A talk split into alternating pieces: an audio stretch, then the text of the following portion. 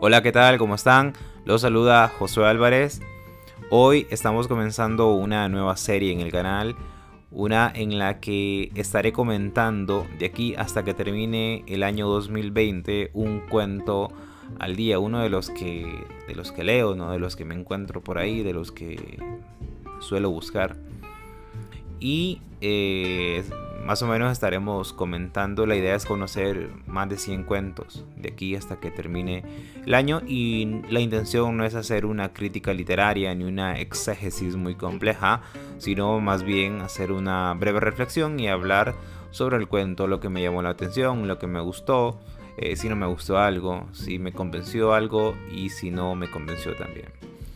El cuento que, tocó hoy es un cuento ecuatoriano o de un escritor ecuatoriano llamado Demetrio Aguilera Malta.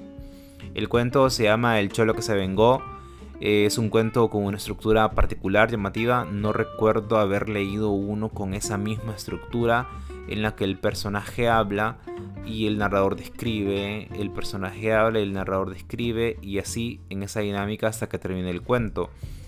Prácticamente se trata como de interrumpir el monólogo de, del personaje. Eh, y, el, y la estructura calza perfecto ¿no? con, con, el cuento y ya les voy a decir por qué. El, cuento se desarrolla en, no sé, es, es, una costa, ¿no? Porque se describen elementos costeros. Y eh, el personaje es, es un tipo, es un joven de unos 30 años tal vez, así me lo imagino, que se está platicando con una exnovia que estando comprometido con él se fue con otro hombre. Entonces el, tipo entiende que su mejor venganza es dejar que, se vaya con, esa persona. Porque él sabe que es un patán y que es una mala elección y que no se puede eh, vivir bien o ser feliz al lado de una persona así.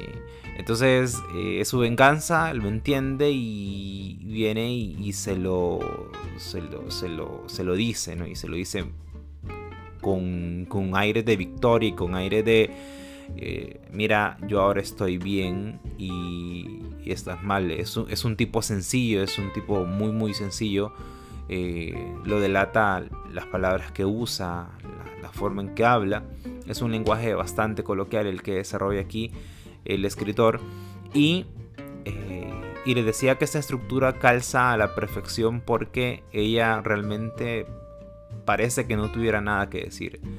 Parece que él tuviera toda la razón y ella simplemente escucha y calla. Y yo casi puedo verla llorando porque incluso le habla de que la está esperando y que incluso le adelanta lo que, lo que puede pasar. Hay, violencia en la vida de ella, hay pobreza, hay tristeza. Y en cambio en su vida él le dice, bueno, yo estoy bien. Es, esa, esa venganza de años después.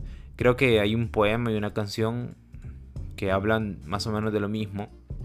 Pero yo creo que más que el argumento, rescato la estructura del cuento. Está muy bien, muy bien narrado, muy bien construido el personaje, muy bien construido el ambiente. Y eso es lo que quería comentarles hoy. Esto ha sido todo y nos escuchamos mañana. Chao.